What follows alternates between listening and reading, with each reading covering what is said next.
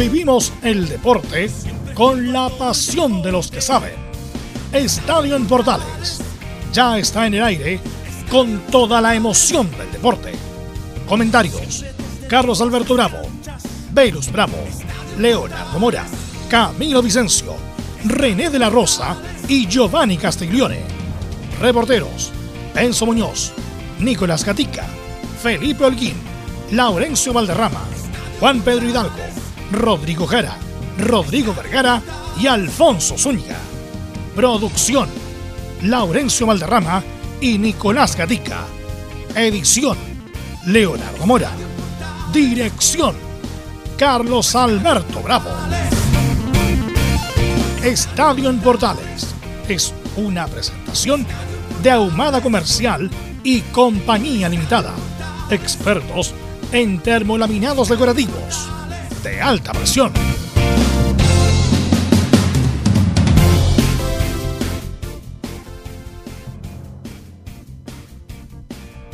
¿Qué tal? Buenas tardes, ¿cómo le va? Estadio Portales en el aire, día 7 ya de abril. Está ganando el Inter, ¿ah? pero con Sánchez y Vidal en la banca marcó Lukaku para los hinchas que gustan del fútbol italiano. También tendremos toda la información de lo que ocurrió anoche cuando Antofagasta no pudo seguir avanzando en la Copa Sudamericana, el informe de la U, en fin, todo lo que usted habitualmente escucha por estadio en Portales. De inmediato vamos a ir con ronda de saludos. Saludamos a Nicolás Gatica. ¿Cómo está Nicolás? Buenas tardes.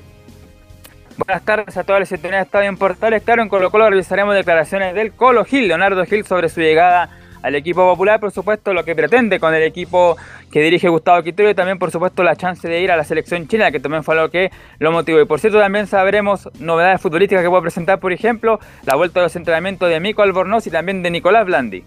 Exacto, podría ser nominado Albornoz este fin de semana en Colo Colo. Universidad de Chile, ¿cómo le va? Don Lorenzo Antonio Muñoz, buenas tardes.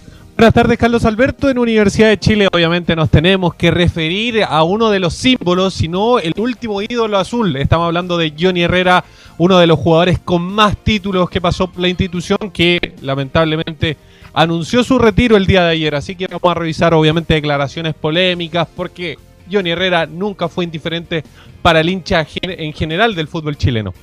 Claro, fue la noticia de por la tarde. Hablaremos en extenso sobre Johnny Herrera, el gran arquero de Universidad de Chile. Felipe Alguín, ¿cómo le va? Buenas tardes. ¿Cómo trabaja Católica? Muy buenas tardes, Carlos Alberto. Gusto en saludarlo y a todos los oyentes de Estadio Portales. La Católica ya empieza a trabajar hoy al mando del técnico Gustavo Poyete en el segundo entrenamiento de cara haciendo el trabajo eh, regenerativo con algunos jugadores que ya se empiezan a recuperar y podrían ser pieza fundamental, entre ellos eh, los vamos a ir desmenuzando poco a poco en el transcurso de dar eh, dando el informe. También tendremos declaraciones de el Catuto Rebolledo, esto y más en Estadio en Portales. Perfecto, muchas gracias. Don Laurencio Valderrama, ¿cómo están preparándose los equipos de colonias? Hola, ¿qué tal? Eh, buenas tardes, Carlos Alberto Bravo. Eh, un abrazo para usted y para todos quienes nos escuchan en Estadio Portales, edición central. En esta jornada tendremos las informaciones de los equipos de Colonia y en particular de Palestino, que espera el duelo ante Cobresal por la Copa Sudamericana, y la palabra de Jonathan Benítez, quien se refirió a varios temas y entre ellos también a Bruno Bartichotto, gran revelación del cuadro de Palestino hasta el minuto. Esto y más en Estadio Portales. Saludamos a nuestros comentaristas. Leonardo Isaac Mora, ¿cómo te va? Buenas tardes. ¿Cómo le va, Carlos, amigos de Estadio Portales? Buenas tardes. Hoy día no voy a hablar de la actualidad, sino que quiero hacer un saludo y un homenaje, porque un día como hoy, un 7 de abril de 1955, es decir, hace 65 años, nació el Club Deportivo O'Higgins, más conocido ahora como O'Higgins Fútbol Club, porque así lo pusieron en la entrada del monasterio. Así que un saludo para toda la gente de la sexta región, especialmente a la ciudad de Rancagua, porque el día de hoy, con la fusión de los clubes América y O'Higgins Branden, que es la fusión de la Branden y el Instituto O'Higgins, nació este equipo que ahora es Sociedad Anónima Deportiva, que lo dirige don Ricardo Abumor y que, bueno, ha dado algunas alegrías a la gente de la sexta región, un, un título de primera, y también a través de esto mandarle un saludo muy grande a nuestro colega Rodrigo Vergara, que todavía se encuentra con coronavirus y que va a ser trasladado a una residencia sanitaria. Así que a todos los hinchas del Capo que en algún momento han sufrido, a esos también que lamentablemente partieron al cielo cuando fueron a alentar a su equipo allá en Talcahuano, un saludo el día de hoy a la gente del capo de provincia O'Higgins de Rancagua, Carlos Alberto. Así es, cuando se llamaba el estadio en Copper Campania, hermosa historia de O'Higgins de Rancagua. Saludo para el flaco Araos, un personaje también de la sexta región y O'Higgins de Rancagua. Está por ahí don Camilo Vicencio Santalice, ¿cómo le va? Buenas tardes. Muy buenas tardes, Carlos, para usted y todos los auditores de Estadio en Portales. Así es, con varias informaciones marcadas por este retiro de, Johnny Herrera que da para comentar eh, en el fútbol chileno. Así es. ¿Don René de la Rosa estará por ahí? No, no está, no está. Todavía no está don René. No, no está y no va a estar porque está ocupado el día de hoy. ¿Qué tiene algún... Eh, algún chamullo de este? No. No, no, no. Es un gran mecánico, ¿eh? es un gran mecánico. Así que vamos con los titulares que lee Nicolás Gatica. Exactamente, comenzamos con esta jornada de día miércoles aquí en Estadio en Portales. Por supuesto que comenzamos con el fútbol chileno, nos adherimos a esta celebración de los 66 años del club de O'Higgins de Rancagua. Además, por supuesto, será tema el retiro de Johnny Herrera, que además es el último jugador que estuvo presente en los Juegos Olímpicos de Sydney 2000, cuando Chile fue tercero. Además, bueno, la NFP cita una reunión de emergencia técnicos y capitanes por el tema del COVID-19, por el tema de los contagios que ha aumentado en el último tiempo.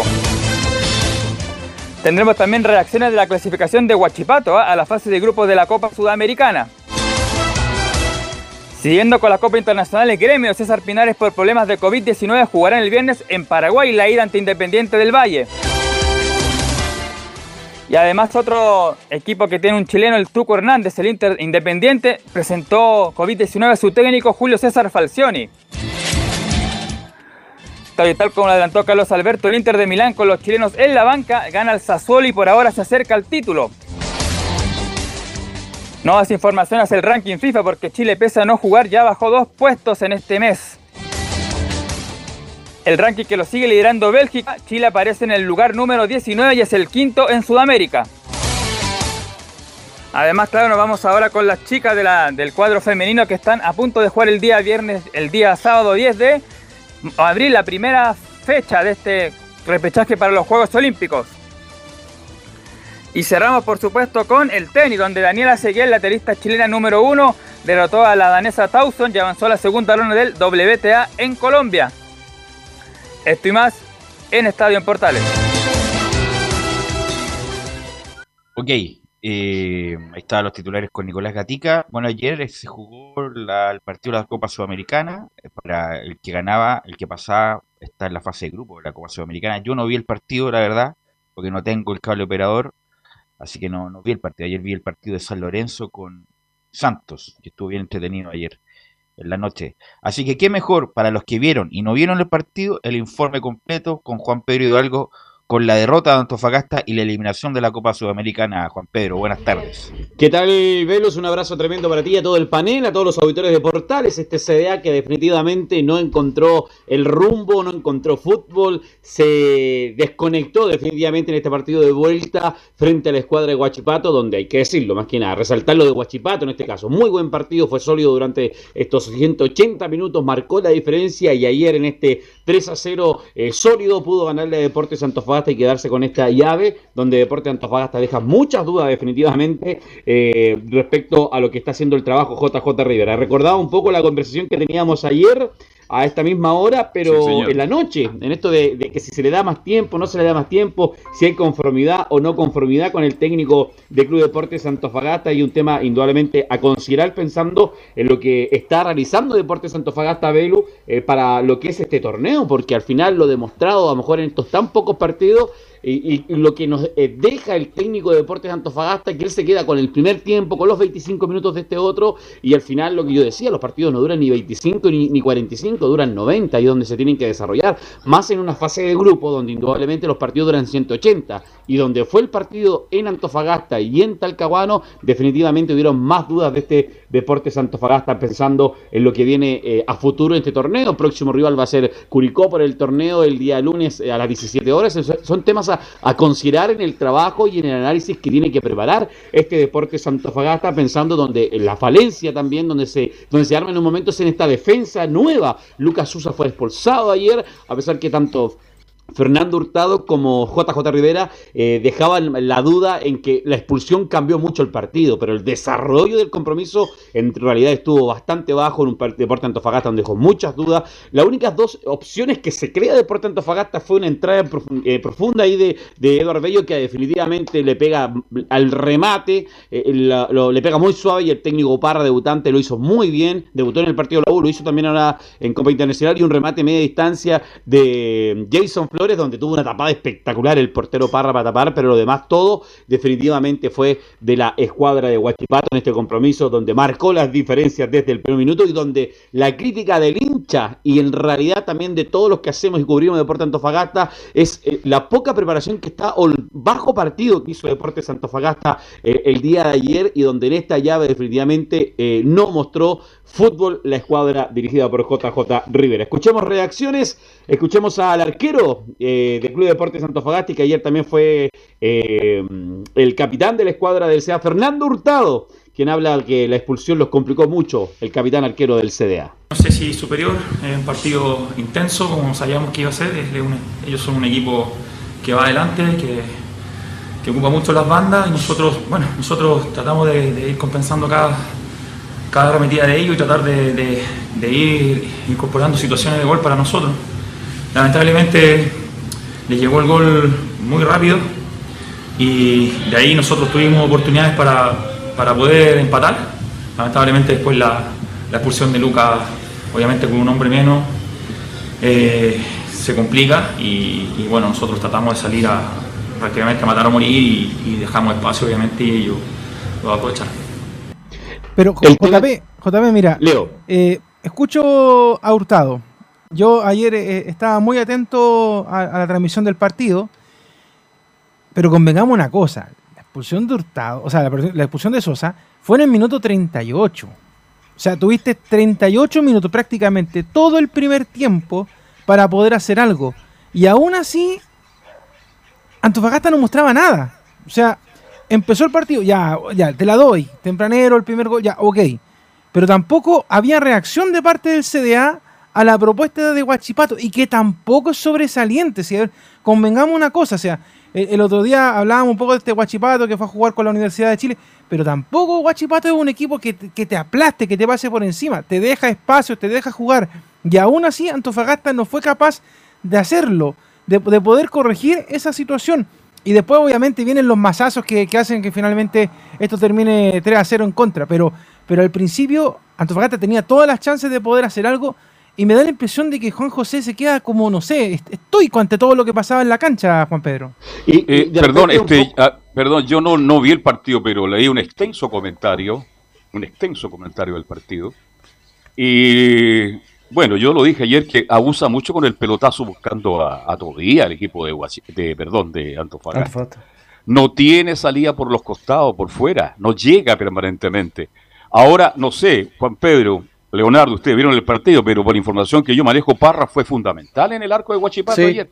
Evitó Carlos. 3, 4 goles. Camilo, te escucho. Ayer sí que, en, es- en el partido de ayer se puede decir que fue figura, no como en el partido con la U que te la tocó dos veces y un- no, pero en el de ayer yo vi, estuve viendo también y tapó por lo menos tres o cuatro claras, incluso una mano cambiada también, así que ahí sí se puede decir que fue figura. Y, me ag- y agrego eso, lo que dice Camilo, que lo decía, porque las dos jugadas de gol más claras de Deporte Antofagasta las tapó.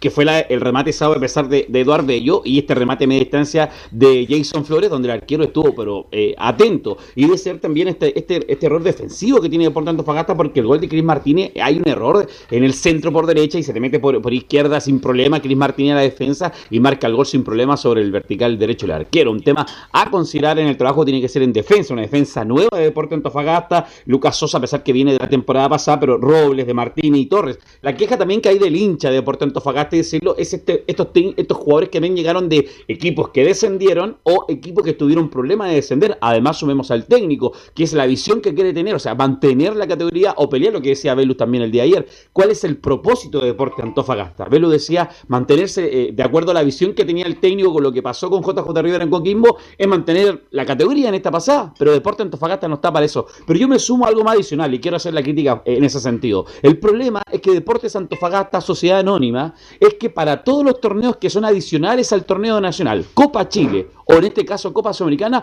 para Deporte Antofagasta es un gasto adicional. No lo ve como una participación clara. Y lo han dicho muchas oportunidades cuando clasificó la primera vez Deportes Antofagasta Copa Sudamericana. El presidente lo dijo. Usted no sabe en el gasto adicional que hay en una competencia internacional. Cuando tú ves que el dueño de una institución deportiva ve que es más gasto que la participación, es un tema que te deja el sabor. Lo dijo hace un tiempo en unos dirigentes anteriores del Club Deporte Antofagasta. La Copa Chile es un gasto adicional para Deporte Antofagasta. Entonces nunca lo van a ver como una opción de competir, no sé, meterse a un torneo internacional por, un lado. Las lucas que va a recibir, disculpa Leo, las lucas que va a recibir Huachipato por meterse a la fase de grupo y por los partidos que va a jugar, es un negocio redondo para el escuadro de Huachipato que lo poco que ha invertido este año, el único jugador que llegó es Huanca y ha hecho más inversión los juveniles, Leo.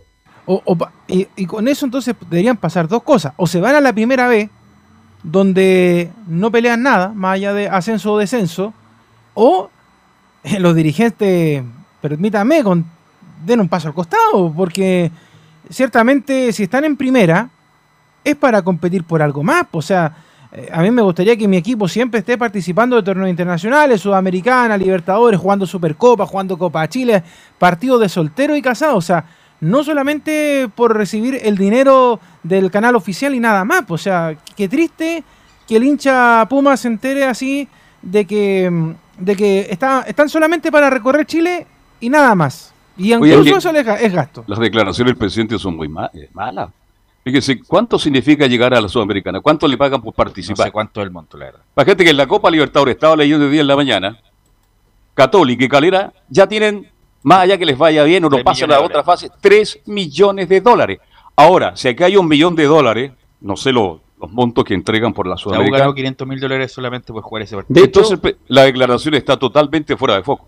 Eso por lo menos lo que dijo el eh, presidente de Puerto Antofagasta, Jorge Sánchez, la primera pasada. Eh, si no me equivoco, por eh, esta pasada, la mitad en, Lucas Chilena eran como 160 millones de pesos la participación de, de, Puerto Antofagasta. La primera vez fueron cerca de 280 millones de pesos. Y recordemos que en esa pasada Deportes Antofagasta pudo tener público, el estadio estuvo lleno. Hubo unas mucho más luquitas adicionales que llegaron. Entonces es un tema a considerar en lo que quiere. Escuchemos al técnico del CDA, JJ Rivera, que habla respecto a este partido. No nos resultó y no nos sirvió la presión que quisimos hacer el técnico de Deportes Antofagasta. Eh, presionar un poco más, un poco más arriba, tener un poquito más de más de presión en zona, en zona alta, no, no lo pudimos hacer. Me parece que hoy día lo que quisimos hacer hay que reconocer que no nos resultó por pasajes del partido, a pesar que, que tampoco hubo un, primer tiempo con un Guachipato tan superior, nosotros generamos ocasiones, tuvimos eh, aproximaciones sobre todo los primeros minutos pero buscamos esa variante en el medio pensando en poner tres volantes especialistas que tuvieran la posibilidad de presionar y también de sumarse al área. Por momentos se dio, pero en líneas generales me parece que no. Tampoco pudimos presionar tan arriba a Guachipato, eh, teníamos que venir a buscar el partido, era un poco la propuesta y lamentablemente no, no pudimos. Eh, el primer tiempo no fue un, un mal primer tiempo, fue un partido parejo, donde nosotros tuvimos ocasiones, incluso recuerdo a la rápida, en general yo tengo que revisar los partidos, pero a la rápida un mano a mano de Edward que pudo, que pudo quedar ¿no cierto? en una situación muy, muy cerca del gol, aproximaciones por fuera sobre todo, con centro, pero no pudimos eh, presionar la salida, no pudimos ahogar a Guachipato, no, en ese sentido creo que no, no resultó la, la propuesta. Juan Pedro. Yo creo que hay... Disculpen. Sí. Mira, acá tengo las cifras de lo que recibió Antofagasta, 125 mil dólares. Y Guachipato, por clasificar a la fase de grupos, ya recibió 900 mil dólares. Y por jugarla, 225 mil dólares más. En total, 1.125.000 dólares. Esa es la inversión que, hay por participar en Copa Internacional y me quedo con lo que dice el técnico del CDA. O sea, es que el primer tiempo no fue superior Guachipato. Guachipato fue superior en las dos llaves que se jugaron, en Antofagasta y en su propio estadio. Marcó diferencias desde el primer minuto con intención de buscar, de entusiasmarse, de poder clasificar. De hecho, vamos a escuchar al técnico de, de Guachipato Lubera que se refiere a que era un desafío de Guachipato poder clasificar por la institución, por los juveniles y también eh, por la hinchada, por lo difícil momento que se están viviendo y que ellos estaban, eh, se habían propuesto esa opción de clasificar a pesar de lo poco que, ha invertido la institución. Mejor lo escuchemos rápidamente al técnico de la escuadra de Guachipato. Es una victoria eh, realmente muy importante lograda por todo este grupo de futbolistas, muchos de ellos jóvenes y y sinceramente es una gratificación al trabajo que hacemos todos en el club, todos los trabajadores del club completo y principalmente nuestros futbolistas. Y nos debíamos esta victoria también para muchos hinchas de Huachipato que no la están pasando bien con esta, con esta pandemia y para toda la gente que no la está pasando bien, sinceramente. Era, era algo que veníamos buscando, era uno de los objetivos que teníamos en el año, poder entrar en fase de grupo en una copa tan importante, en un torneo importante. Eh, no solo por la vidriera del club, y, sino también por los futbolistas. Realmente merecían estar en, en la presencia de un torneo de esta magnitud y sinceramente gracias a Dios se dio una victoria muy importante. Eh, Las palabras de- de- de- del técnico. Te agregaría JP que, por ejemplo, nuevamente destaca, a pesar de que el otro día eh, me, me decían que, que nadie le, le ponía marca por eso y por eso se destacaba, a Cristian Cueva, el Simbi, que tuvo también un buen partido, llegó bastante, y también a Maximiliano Rodríguez, que también tuvo un buen partido por el lado de- del cuadro acerero. Y con esto también decir una cosa que, que es importante, sobre todo miren acá en los clubes de Santiago, sobre todo ahí en, en el Parrón, que esto de que los laterales volantes se puedan mover, que tengan esa, esa soltura y que obviamente los laterales volantes sean jugadores que eh, vayan y vuelvan, le hace muy bien a los equipos, porque hay equipos que no, no les gusta jugar desde abajo con jugadores que puedan tener esa soltura, sino que les gusta jugar de medio campo hacia arriba, viendo si que les resulta o no les resulta. Lo mismo que pasa por el lado del CDA, que de hecho yo miraba muchas veces, claro, dice JJ, yo traté de llegar, pero, pero eran veces muy contadas. Yo creo que lo que está eh, apelando eh, Antofagasta era a que no le marcaran, cosa que no le resultó en un principio. Después a que si le marcaran no fuera tan abultado, tampoco le resultó. O sea, en pocas palabras, JP, lo que yo estoy diciendo es que el equipo jugó un poco al aguante, a, a resistir un poco el resultado que ya venía en contra del partido que se había jugado allá en el Calvo Acuñán. O Leo, o yo agrego, o no salió a buscar el partido. Es que por eso digo, estaba- se, se notaba que estaba con miedo. O sea, era, era como, mira, ¿sabes qué? Eh, como, como se dice en la jerga, la que, no la quiero embarrar tanto. Pero en realidad la embarró hasta el fondo. O sea, y eso esa es la sensación con la que yo quedo. De, de quiero preguntar a ti, porque ayer escuchaba a los chiquillos de. a los chicos de ATD que decían, mira, le vamos a dar cinco fechas y que se cumplen, se supone, en el partido del fin de semana. ¿Cuánta paciencia, cuánta tolerancia realmente tiene el hincha Puma para seguir viendo lo que pasa con JJ? Porque parece que como que estuviera haciendo la práctica y JJ ha experimentado, si ha tenido buenos equipos, ha tenido buenas dinámicas de equipo. es Entonces, un buen técnico. Sí, pues Es por eso me llama la atención, Carlos, que lo, que lo que está pasando ahora. JP, ¿cuánta técnico, tolerancia tiene la gente con, el, con, con JJ? Yo creo que no conoce mucho el plantel todavía. Llegaron muchos jugadores nuevos y a lo mejor eso le está pasando a la. Insisto, la atenuante. Pero la son tiene- jugadores- Y disculpa, disculpa, Juan Pedro. La atenuante la tiene independiente de lo doloroso, la derrota, que todo lo demás. Pero como lo dije, repito ayer, ¿cuántos partidos lleva J. Rivera? Eh, eh, JP, ¿cuántos partidos llevas con el de ayer? Cinco, ¿o no? Cinco. Ya, cinco, ya cinco partidos para un proceso nuevo no es nada. Yo creo que si a mitad, no sé, cinco partidos más siguen la misma, que el equipo no tiene reacción, el mismo técnico se va a dar cuenta, ¿sabéis qué más? No hay respuesta a los jugadores y a lo mejor me, me tendré que ir. Pero todavía está en un margen de tolerancia para poder eh, mostrar el trabajo. Hay que recordar que en Audax empezó mal, ¿se acuerdan? no? Cuando tuvo Audax Sí. y terminó bien. Terminó bien, lo sacaron por otro motivo, porque le, le quisieron sacar al ayudante, JJ Rivera dijo que no y se fue. Solís. Y en Coquimbo, que hizo una buena campaña en la Copa Sudamericana, no- lamentablemente no la alcanzó en el torneo local. Pero para cualquiera, con cinco partidos, eh, es, un- es una locura echar un técnico. Ahora, si en cinco partidos más seguimos hablando de lo mismo, ahí te la doy. Ahí te Velo. la doy y ahí su continuidad Es que igual Sa- diez ¿sabe lo que pasa, partidos- Velo? Que, igual eh, 10 en- partidos me parece sí. demasiado la espera pensando y además- en lo que puede quedar en el fondo de la tabla y puede peligrar Pero cinco partidos, para, ¿cuán- pero, para Juan Pedro. ¿cuánto- ¿cuántas fechas del torneo local llevamos? Dos. Tres. Ya. Ahora, Tres. decir Tres. algo, al Mandó se le, se, le, se le sacó por menos. Pero ¿cuántas Pero fechas tuvo Armando? y- y de ¿Cuántos meses? ¿Y a Tito por qué lo sacaron a Tito? Estuvo como tres Eso. meses, cuatro meses, Armando, pero a Rivera ni siquiera lleva eso. Entonces, por eso está bien. Si él lleva el mismo rendimiento en, un, en un cinco partidos más, te la doy. Pero lleva cinco partidos. Hay que darle un margen, un margen a ver si puede enmendar el. Es que, lo ¿Sabe, que está sabe lo que pasa, Belu? Yo creo que el hincha de Antofagasta en general está molesto porque, eh, mira, pasó lo de Almandós, pasó también lo de Tito, que recién también lo estaba preguntando Carlos Alberto. O sea, hace muchos, eh, de hecho, el año pasado, ¿cuántos? ¿Cuatro técnicos pasaron por allá por, Cuatro Antofagasta? técnicos. Entonces, es Hasta una Juan locura. Pedro es sonó una época como Pero no, técnico. Pero, pero en serio, pero Antofagasta siempre es la misma política. ¿Cuál es la sorpresa? Antofagasta saca técnico, pone técnico. Es que, O sea, ¿sabe cuál, es sabe una- cuál es la es sorpresa? algo normal en Antofagasta. ¿Sabe- sabe cuál? Es que eso es el tema. no se, no se puede, no se puede, perdón JP, no se puede normalizar lo mediocre. Perdón que lo diga así. No puedes normalizar las cosas mediocres. Si tu dirigencia ya no quiere ir a competir a torneos internacionales, que ya se, ya se habla muy mal de ello, por eso, o sea, no podemos normalizar eso. No se puede decir, ah, no, pero es que en realidad, sí, mira, JJ le va mal, lo vamos a sacar a la sexta fecha. No importa. El tema es, ¿qué es lo que realmente quiere la SA de Antofagasta? ¿Quiere seguir a los tumbos? ¿Quiere seguir clasificando, sacar un par de pesos, seguir dándose la vuelta? Pero bueno, y si lo quiere, sinceremos. O sea, sinceremos la situación para que la gente y tampoco saque los... también Y contratar a, eh, a lo mejor un técnico calificado, un técnico también en condiciones adecuadas para Deporte Antofagasta. Pero Juan Pedro, pero Juan Pedro, veamos, pero, Juan Pedro, veamos la historia de Antofagasta un poco. Antofagasta hace un poco, hace un medio, mediano tiempo era un equipo ascensor.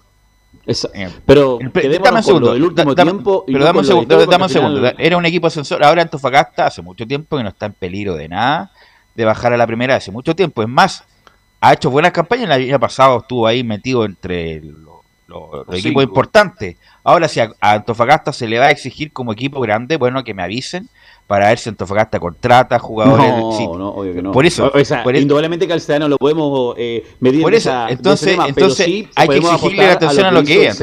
Sí, Velo, pero podemos, tenemos que exigirle a lo que ha hecho el CDA este último tiempo. Y sobre todo lo que eh, lo malo que fue el año pasado, porque al final el año pasado tuvo cuatro técnicos de Deporte Antofagasta y no puede eh, tropezar en ese sentido, cambiando, cambiando, cambiando. ¿Y qué puesto llegó Antofagasta? ¿Y eso cómo se hace? Haciendo una inversión y respetar al que está en la banca y no imponerle cosas que no debe hacer o que otros vengan a poder, eh, no, que este jugador tiene que jugar o que este no tiene que jugar, que también hay que decir.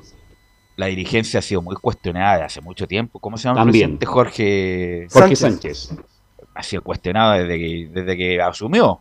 Eh, por, lo, por los temas del factoring que ellos son. no, claro, y no, y sobre todo con Antofagasta, que yo recuerdo siempre llegaba mucha gente, incluso en tiempo normal Antofagasta llega muy poca gente, los aforos son súper menores, incluso hasta con los equipos grandes. Con el estadio que eh, tiene. Con el estadio que tiene debería estar de ser una caldera Antofagasta, pero no lo es así. Ahí tenemos otro, otro ejemplo que lo dijimos en su momento, o sea, cuando vino a jugar la U, a lo mejor Colo Colo y Católica, el CDA no apostaba, el CDA tiene 20 el estadio es de 20.000 espectadores, 21.000 ahora, eh, te dicen si ya pueden tener 18.000 personas. El CEA apostaba por 10.000 porque no quería con ah. más gente, porque eso significaba contratar más guardias y eso era más inversión. Ah, Entonces ahí ves los problemas que a lo mejor eh, las falencias, los detalles que tiene un equipo profesional que recibe plata para poder, poder eh, financiar esas cosas que a lo mejor el CEA las mira como una, un gasto extra y no con una inversión a futura. Ahora, Juan Pedro, lo último que le preocupa, para ir cerrando este capítulo ya Antofagasta, ¿el plantel que tiene J, J. River es de menor calidad con el anterior? Eh, si lo miramos desde su punto de vista, yo creo que sí, porque llegaron jugadores que estuvieron peleando el descenso, equipos, jugadores que pelearon, que estuvieron en equipos descendidos, y eso también habla de un poco el equipo que ha bajado en la inversión que hizo para, para esta temporada. Quiero terminar con la última para poder ser eh, justo en ese sentido. Escuchamos a Claudio Sepúlveda, que se refirió también a, este partido, a los juveniles y avanzar en la, en la Copa Sudamericana. Eh, hemos sentido que el equipo está encontrando, está encontrando un funcionamiento que, que es lo que quiere el técnico, el cuerpo técnico. Eh, de mucho vértigo, mucha, mucha intensidad en, presión, en, la velocidad de juego también cuando tenemos el balón. Y esa mezcla de, entre jugadores quizás con un poquito más de recorrido con, con juveniles eh, no es de ahora nomás, sino que el club viene, viene hace años eh, trabajando así con una muy buena cantera y y ahora están dando los frutos, pero, pero se vienen años eh, trabajando así de, de, muy buena forma. Hace poquito estábamos conversando ya más en la intimidad nosotros. Eh, obviamente nos planteamos eh, objetivos, si bien no somos, no somos un plantel favorito ni, ni, potencia, pero, pero sí vamos a enfrentar todos los partidos de la misma forma, tratar de ir a, a proponer nuestro juego. Y, nos propusimos llegar a la última fecha de, la fase de grupo con, con esperanzas de, seguir avanzando. Ahí dejamos Deporte Antofagasta. Con muchas dudas, el técnico de Deporte Antofagasta y compañía con los jugadores se prepara para lo que va a ser el lunes, enfrentar a la escuadra de Curicó. 17-15 va a ser ese partido por la fecha 3 y ver cómo avanza este deporte Antofagasta de proponerse mejorar ya para lo que es el torneo nacional. Recordemos que perdió con Everton el partido pasado de local y ahora tiene que ganar puntos, ir a rescatar puntos allá a la granja de Curicó. Muchachos, un abrazo tremendo, gran día miércoles. ¿eh? Gracias Juan Pedro, muy amable como siempre. Abrazo. Eh, vamos a, el, bueno, estamos pauteando el aire. ¿Tendremos la posibilidad de escuchar a Niman Leo, no? Usted me dice. Sí, de hecho, en realidad es la palabra de la ministra del Deporte, Cecilia Ah, entonces Pérez. No, no me interesa, no, pero Claro. escuchemos igual a, a la que, Cecilia que de hecho habla de, de esto que ayer tocábamos en, en el programa, este Premio Nacional del Deporte, que es una vez en la vida, ojo, ¿ah? así que po- podrá, porque de hecho... El, Y son 12 por- palos, ¿ah? Son, Sí. 12, son 12 palitos igual. Claro. ¿Por, por qué explico esto? Porque eh, Joaquín Nieva todavía le queda una carrera, pero tremenda por, por hacer por delante. años, Entonces, sí. él puede ganar muchas cosas aquí en más y quizás a lo mejor van a decir la gente en el futuro, oye, pero ¿por qué no se le da ningún reconocimiento a La él? Contraloría va, va a poner el, el, el grito del cielo si se lo dan de nuevo.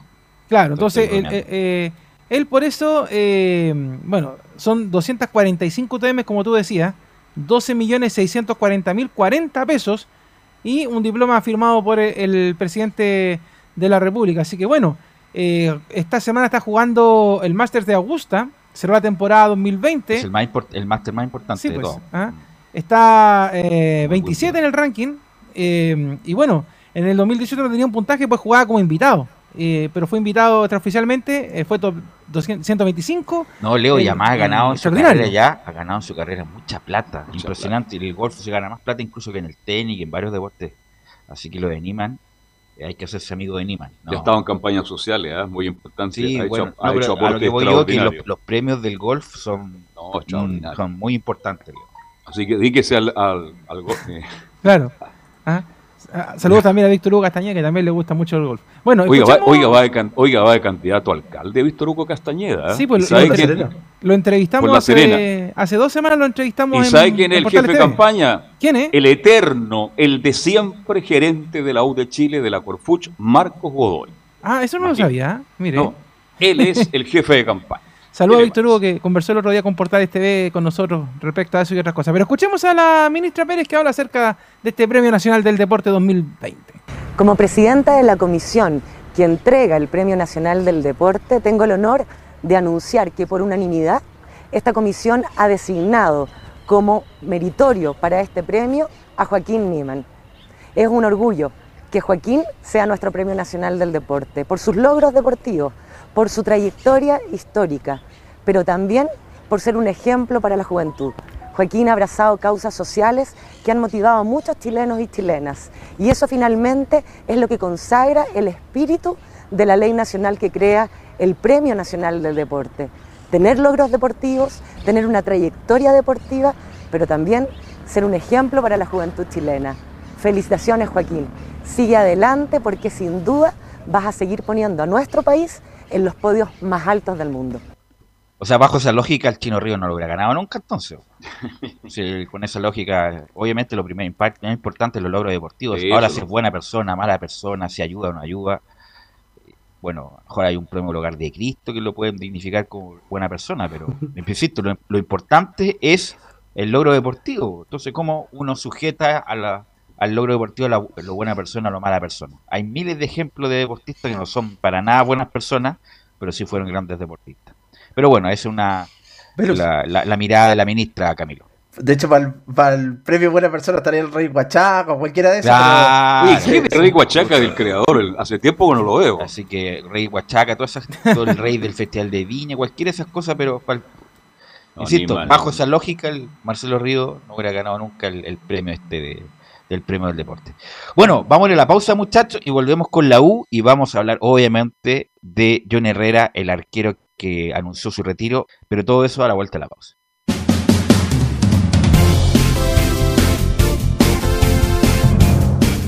Radio Portales le indica la hora. Las 2 de la tarde, 5 minutos.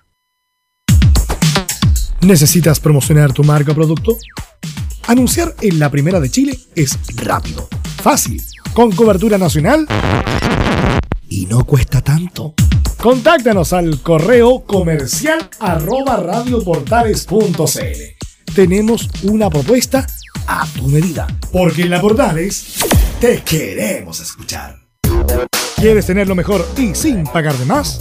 Las mejores series de televisión, los mejores eventos deportivos, equipo transportable, películas y series 24/7. Transforma tu TV a Smart TV. Llama al 973-718989 Twitter arroba panchops. Visita www.radiosport.cl, el sitio web de la Deportiva de Chile. Programas, noticias, entrevistas y reportajes, podcast, radio online y mucho más.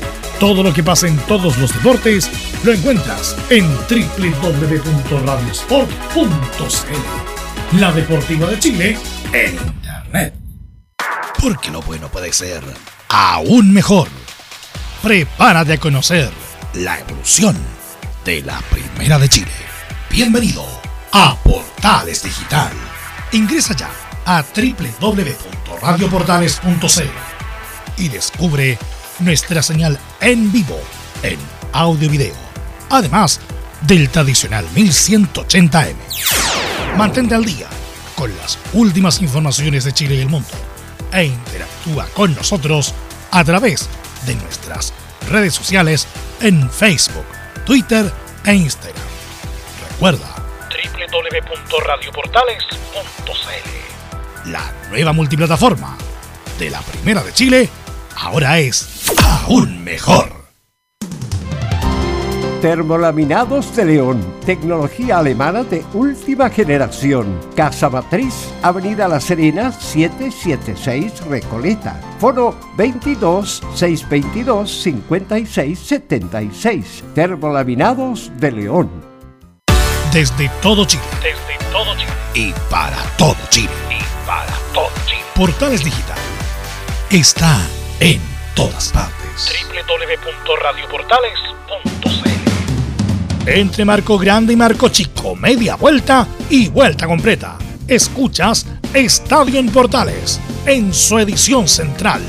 La primera de Chile, uniendo al país de norte a sur. 14 horas con 8 minutos. Y antes que nos dé el detalle de, de la noticia de ayer, John Herrera, quiero eh, eh, preguntarle a los comentaristas respecto de la noticia propiamente tal. Porque no es cualquier jugador, es el jugador más ganador de la historia de la U. Eh, 13 títulos en un ciclo de oro de la U. Estuvo desde los primeros, como comentábamos ayer, de los primeros momentos, en la época mala de la U también, cuando incluso antes de la quiebra, cuando la U ganó ese título el 2004 en Calama con Héctor Pinto, donde había muchos jugadores del- de la cantera, eh, con muy pocas cosas, muy, muy- todo muy precario, la infraestructura en la U en esa época en el Caracol Azul. Después, bueno, se fue al Corinthians, donde estuvo seis meses, no le fue muy bien. Después estuvo en Audax, donde hizo una buena campaña. Después estuvo en Everton, donde fue campeón. Tuvo, bueno, el segundo ciclo en la U, la vuelta. Entonces, obviamente, vienen la- las comparaciones respecto de quién fue mejor o no de la historia. Eh, yo dejo solamente a dos en esa, en esa disputa, que justamente el mismo Herrera y Sergio Vargas. Manuel Astorga, fue, bueno, yo no lo vi jugar, pero, pero yo creo que, y por lo, por lo que me dicen, lo, o más bien leyendo lo, lo que se dice, eh, está un escalón abajo de, de estos dos muchachos, lo mismo que el Pulpo Simán, que es mucho anterior también. Yugo Carballo, Yugo, Yugo Carballo que yo lo vi jugar por, por video y además tuve la fortuna de ser dirigido por él en, en la U, está también en el escalón abajo. Así que bueno, ahí les pregunto y empiezo por Camilo. Pues, Camilo, ¿qué te parece la como hecho histórico la, el retiro de Herrera en la U? A mí me parece que podría haberse yo jugando en otro, en otro club. Yo creo que estaba vigente de todas maneras para, para eso y lo adelanta, pero sin ninguna duda que, que está la historia de la U por, por los títulos, por lo que por todo lo que representó. Eh, Llegó a ganar bueno la, Copa Sudamericana, él dice que le quedó pendiente lo de la Copa Libertadores, pero igual por lo menos logró la Copa, la Copa Libertadores y también quizás también a nivel internacional creo que eh, le habría faltado otra pero, pero sin ninguna duda, eh, o algo más, eh, mm, algún, lo- algo a nivel internacional, consolidarse, eso creo que, que también le, le queda pendiente, pero, pero a nivel nacional, tanto en la Universidad de Chile como en la selección, creo que eh, es una tremenda carrera. Leo, a ver qué me dices tú. Chuta, hablar de, de Johnny es bien difícil porque como tú bien decías, uno que, que le gusta ver eh, la historia de, de los arqueros de la U, como tú decías, claro, está eh, el Pulpo, Pulpo Simián, Eduardo Simián dentro de la historia, está Manuel Astorga, está Hugo Carballo, está Sergio Bernabé Vargas, que yo creo que, que si uno lo coloca en la lista quizás sería el uno, pero con, con lo de Herrera también hay varias cosas que consignar. O sea, tú bien decías lo que, lo que fue el año eh, 2004 de ese penal allá en el norte. Eh, hay que tener, como se dice en la jerga, huevos, hay que tener mu- eh, nervios de acero para hacer lo que muchas veces hizo Johnny Herrera. O sea, no solamente en ese partido, sino que también, como tú mencionabas ayer en la tarde en fútbol y algo más, por ejemplo, ese otro penal que pateó allá en La Serena hace algunos años para ganar la, Copa Chile ante Colo Colo, el archirrival, eh, con una personalidad que es un poquito atípica en el fútbol chileno. eh, él siempre, siempre se destacó por, por lo que hacía dentro de la cancha, por lo que hacía fuera de la cancha, frases para el bronce que, que uno va recordando de, de la historia de, de Johnny Herrera en, en Universidad de Chile, por ejemplo, cuando habló de, de ese partido con, con la Católica, que bien recordará Camilo que, que la U lo perdió y dice, eh, oye, eh, nos- eh, lo sacamos el cacho. No sé si te acuerdas, Camilo, de ese, de ese partido allá en, en San Carlos de Apoquindo. También, por ejemplo, cuando el- el- las cosas en la U andaban muy mal en la SA, cuando justamente estaba Víctor Hugo Castañeda y Luis Murri a cargo y habló del tema de las vacas sagradas, por ejemplo. Eh, entonces, la verdad es que es un personaje que, que siempre da para hablar dentro y fuera de la cancha. Incluso si quisiera agregar eh, algo extra futbolístico, también, por ejemplo, cuando la Anita Alvarado, la guista chilena, habló Bueno, esa también... fal- Esa es farándula ya, Leo, ¿no? Claro, no, por eso digo, extrafutbol- por eso dije, de la historia de Bueno, Johnny. Farándula, farándula. Habló, habló de Johnny Herrera. Y después, ¿para qué decir, por ejemplo, las relaciones con. Cuando en ese tiempo eh, el folclore era, era excesivo, las palabras cruzadas que habían con, con Colocolino y Cruzado en las previas de los superclásicos. Con Alonso Zúñiga, ¿se acuerdan, no? Claro, por eso digo, o sea, y eran muy buenas. De hecho, por ejemplo, también me acuerdo de una de, de un jugador eh, prieto de Colo Colo. Que, Ah, que dijo, Arenito, como le decían. Sí, porque dijo que le, le tenía textual ganas de pegarle un combo en los hocico, que, que fue una frase de No, Johnny y, la- Herrera. y también cuando tuvo intercambio con Moza, también. Con Moza, incluso, bueno, aludiendo a ciertas adicciones del, Claro. de Moza. No nos vamos a hacer los, los tontos ahora. porque Claro, que ciertas me- metió el tema de la coca. Claro, entonces, exactamente. entonces, bueno, ese, ese es Johnny Herrera, pero también tiene el otro lado, o sea, un Johnny Herrera que, por ejemplo, eh, no se le puede desconocer, por ejemplo, que siempre estuvo muy ligado a la barra a los de abajo, a los hinchas de la U. Por ejemplo, no sé si te acuerdas que hace un tiempo, cuando pasó el tema de, de este viaje mm, al norte, cuando ocurrieron estos temas de las indisciplinas en la U, eh, los hinchas llegaron al CDA, y de hecho me tocó reportear a mí, de hecho están los videos por ahí, eh, uno se- cuando se tira el autobombo, cuando los hinchas llegaron a la- al CDA eh, para apretar a la U por lo que estaba pasando, por el mal comportamiento, y el único que salió a hablar con los hinchas fue Johnny Herrera, que esa vez hizo pebre a Leo Valencia. Ale- así es, Ale, vale. Estuvo Cuando mal ahí, lo puso mucho. Claro, frente. que dijo que no quería jugar porque él no, no quería viajar al norte y todo. Y eh, entonces hay muchos recuerdos con, con Johnny Herrera. Y Johnny también con la prensa también se, se portaba muy bien, lo- los agarraba para el deseo. Pero también con los últimos años aprendió que eh, quizás su norte era ese, así como el, el de muchos futbolistas, que de hecho fue un tema que le tocaron hace algunos días también a Carlos Alberto Bravo en la tarde, que, que muchos futbolistas han pasado a ser comentaristas y de hecho ahí fue una de las cosas que a mí no me gustó mucho en realidad cuando estuvo comentando hace un tiempo en la televisión eh, eh, fútbol, mientras él estaba jugando fútbol. Eh, Entonces, eh, eso a mí me, me llamó un poco la atención. Bueno, ahora va a comentar siendo retirado. Sí, ya pues ahora, ahora ya confirmado con- con está listo en, TNT. Pero eso es lo que yo te puedo decir. Hablé mucho, pero y quizás habría mucho No, más para, que- para- para escribir un libro, Carlos. Mira, yo después que hable Carlos Alberto Mira. voy a hablar de los aspectos técnicos de Herrera. Este, ustedes nombraron cuatro arqueros. Yo creo que están ahí palmo a palmo Vargas con Johnny Herrera. Porque Johnny Herrera tiene una virtud. Jugó la etapa de buenos equipos y de malos equipos. Yo estuve el, año 2004 cuando tiró el último penal, ¿se acuerdan? Como si fuera ayer. Y ese equipo era regular, que dirigía Héctor Pinto. Esa es una cualidad que tiene Herrera que no la tiene nadie. Ahora, los cuatro arqueros más importantes de la historia, por lo que yo he, he leído, he escuchado y hablado con grandes personajes del fútbol de la U, como Pepe Ruiz, Washington Urrutia, a quien recuerdo permanentemente, tienen que estar, como tú lo dijiste, Velo, tienen que estar Vargas Herrera, Hugo Carballo, Manuel Astorga.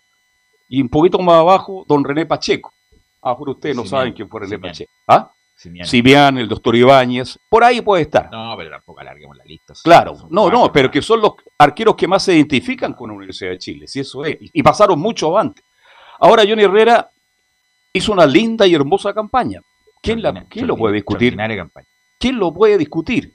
Que era un tipo con una personalidad muy fuerte, También, ¿quién lo puede discutir? Un hombre frontal, un hombre que decía las cosas de frente, no mandaba recados con nadie. Así que, ahora, yo lamento mucho que se haya ido, me imagino que no tuvo ninguna oferta interesante. Tuvo.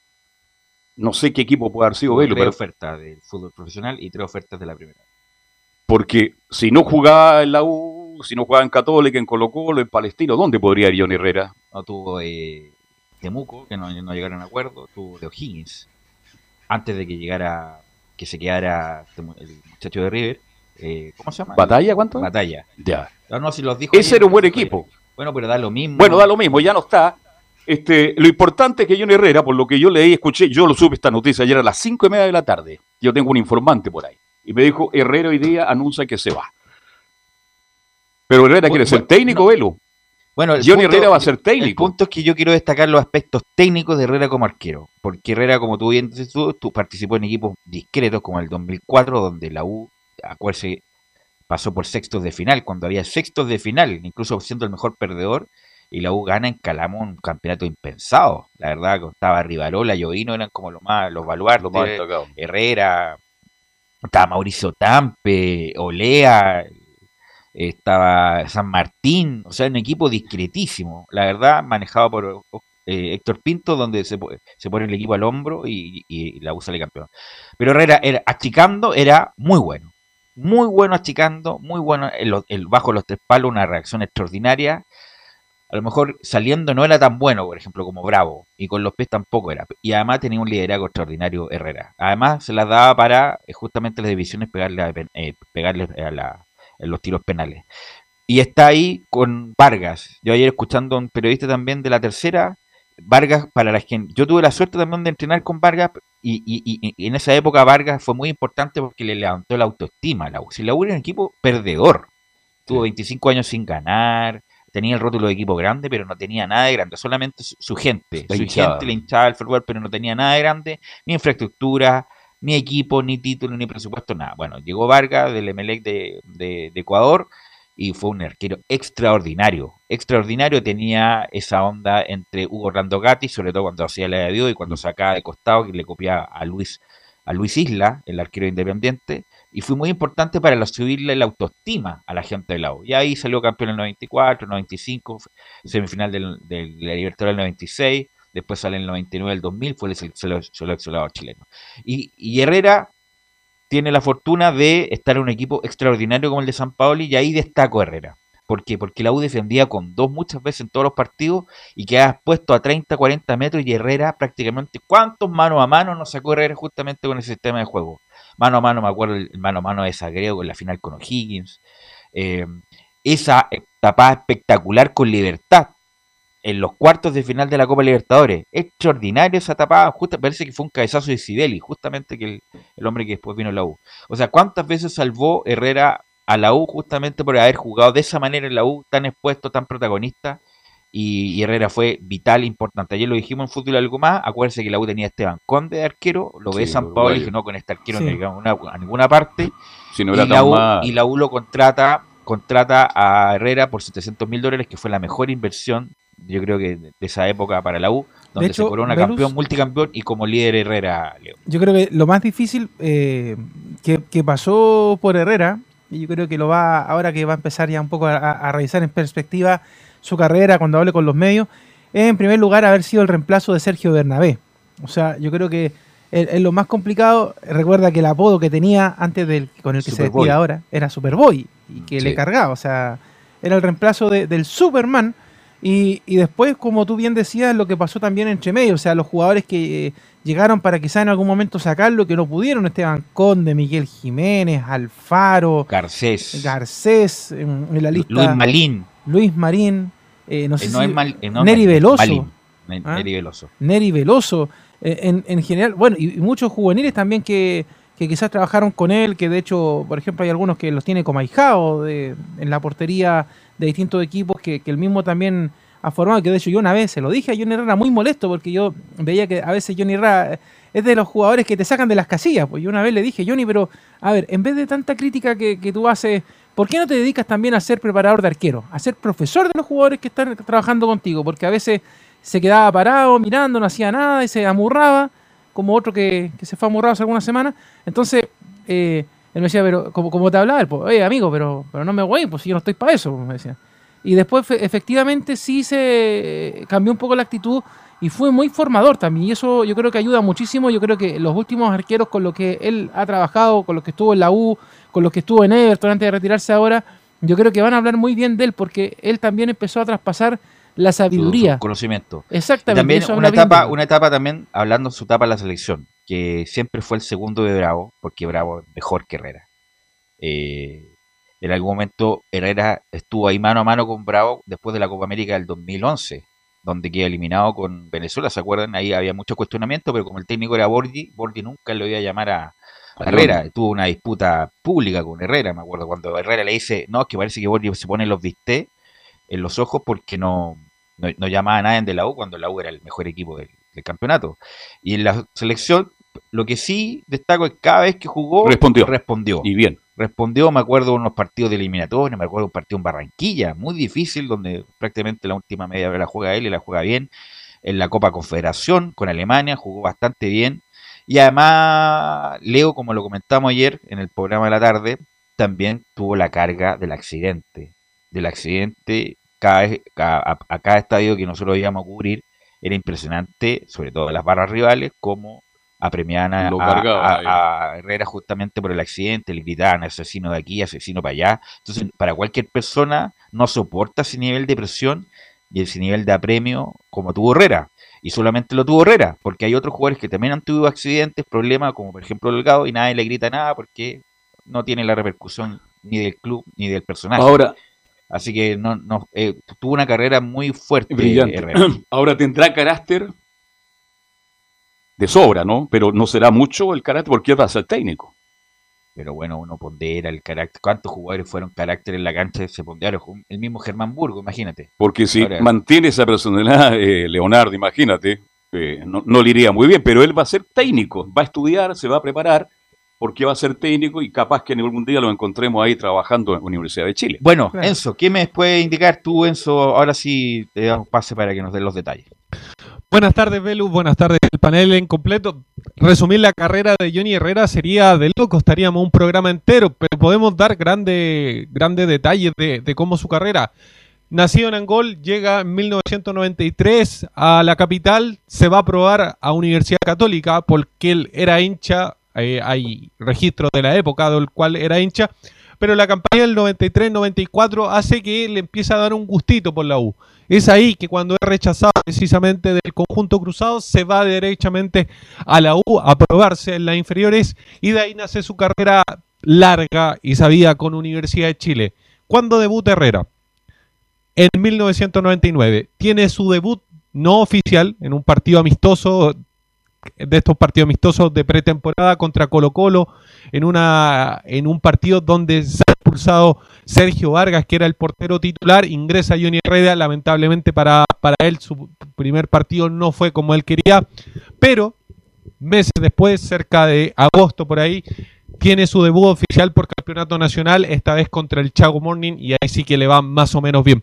Pero ustedes lo decían, una carrera plagada de frases para el bronce, una carrera plagada de polémicas, nunca fue indiferente para ningún hincha del fútbol. Se declaraba muy hincha de Universidad de Chile, sí, pero también se declaraba anticolocolino. Pero ¿les parece si escuchamos cómo fue esto de decir que no va a continuar jugando? ¿Cómo anunció su carrera, su retiro de su carrera precisamente Johnny Herrera? Lo escuchamos en el primer audio, audio que habla precisamente de su retiro. Bueno, eh, colgamos los guantes, me dedico al tenis. no, no, y me retiro, me retiro del fútbol. Lo pensamos mucho. la verdad, yo tenía hace rato, incluso desde que salí de la U, tenía ganas como de, no seguir jugando, dedicarme a otras cosas. Uno de pronto, cuando, cuando empieza la vida, tiene muchas metas eh, personales también. Eh, yo dije muchas metas pendientes por postergadas por el tema del fútbol, por tanto, creo que estoy a tiempo de retomarla. Ahí está, está tiempo de retomarla. Y una de esas metas, obviamente, era poder estar en Viña del Mar porque su pareja, su señora, era de Viña del Mar, entonces tenía esa ligación con, con la quinta región. Él dice que está este año, el año que pasó, el 2020 en Everton, jugó muchos partidos, muchos partidos Johnny Herrera, es más, la totalidad de los partidos con el conjunto viñamarino.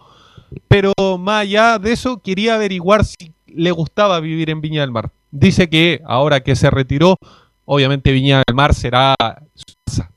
Pero, ¿se acuerdan cómo salió de Universidad de Chile el 2019 en esa polémica salida cuando se va en contra no solamente de, de Azul Azul, sino también de Hernán Caputo? Escuchemos lo que dice Herrera sobre su salida de Universidad de Chile. Me enteré por la prensa primero, antes que por usted, o sea, antes que por, por- la gente acá, pero ya por lo menos está digerido, está, está todo en orden. Y nada, la vida continúa, yo eh, quiero seguir jugando fútbol, me encuentro con todas las capacidades para poder seguir. Y ya a partir de mañana empezaré a buscar equipo, o, o quien, quien me llame veremos la mejor opción, ¿verdad? Ninguna, ninguna. Porque, porque el entrenador tomó su decisión de, de no contar conmigo. Decisión absolutamente de él. eh, está, en su, está dentro de su derecho. Eh, más allá de que hubiese terminado jugando y todo lo demás, y que me haya puesto en estos últimos partidos que eran críticos para el club. Fue precisamente la mamá, que por lo demás lamentablemente murió el, año pasado producto de la pandemia, que fue que le dijo, sabéis que Johnny, tenéis que continuar, no le des en el gusto a estos dirigentes de fútbol de que te retiren, porque eso es lo que él- la mamá le decía a él cuando eh, lo sacaron del conjunto universitario el 2019, que, que lo- los dirigentes, y Hernán Caputo en particular, como que querían retirarlo del fútbol. Por eso él continúa, bueno, su mamá lamentablemente falleció, pero es seguro uno de los legados. ¿Cuál es su relación actual con el club, con Universidad de Chile en particular, y en este caso con el presidente, con Christian Auber? Él indicó hace un par de minutos atrás que habló con Christian Auber, que Christian Auber lo llamó en la noche, después de enterarse, obviamente, el presidente de Azul Azul, que, que Johnny Herrera se retiraba y le ofreció un puesto en el club y un partido de despedida. Así que al menos... Como debe ser, como debe ser tú muy bien ahí, Auger ahí, porque independiente de la coyuntura, de que Herrera haya salido mal y sabemos por qué, bueno, lo quiso Caputo, después la dirigencia también hacía mucho ruido eh, Herrera adentro, pero independiente de eso, eh, como uno de los máximos ídolos de la historia del club, merece todas las puertas abiertas del club para trabajar ahí, ojalá en algo importante, y sobre todo una despedida, pero como se debe, ojalá su- superado la pandemia, con público, no me cabe duda, que con estadio lleno, porque es un tipo que le brindó muchas cosas de la U y todo este ciclo extraordinario que vivió la U hasta el 2017 fue una de las grandes aportes justamente el mismo Herrera. Así que me, me parece bien la y como de- como debería ser la actitud del presidente Auber. Repasemos algunas de las declaraciones que, que daba Johnny Herrera, porque Camilo, Camilo lo mencionó cuando se le preguntó precisamente del tema de Johnny Herrera, que una de las grandes deudas que él siente que, que tuvo en su carrera fue la Copa Libertadores del 2012, en ese plantel extraordinario que venía del 2011, pero que lastimosamente Universidad de Chile quedó eliminada en, en semifinales contra Boca Junior, un Boca Junior de Riquelme, que fue quien, quien Mira, terminó Riquelme imponiendo. estaba Mouche como gran figura en esa época. Mouche, el, el jugador de Boca, Mouche, Riquelme, estaba El tanque, sí. Rolando Schiavi, eh, no era un equipo muy difícil, era dirigido por Falcioni. Lamentablemente, ya eh, lo han dicho tantas veces, la U perdió a tres figuras Eso hay que- importantes. A Marco González, que era impasable por arriba. eh, Gustavo Canales, que Y era el goleador del equipo, y Eduardo Vargas. Yo creo que Con esos tres, como lo dijo Johnny, Imagínate, somos campeones de la jugó Libertadores. muy mal en Buenos Aires, donde pierde 2-0, pero en Santiago tuvo chances para hacer algo más y pierde la opción de ir a la final, por lo menos, de la Copa Enzo.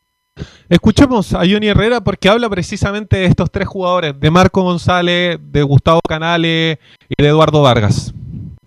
Me habría gustado conversar con los dirigentes que no dejaran ir a esos jugadores como a mí no me dejaron ir, por ejemplo. Que fue Eduardo Vargas, que fue Canales, que eran todos los goles, que fue Marco González, que era nuestro pilar que teníamos atrás y nos entendíamos demasiado bien.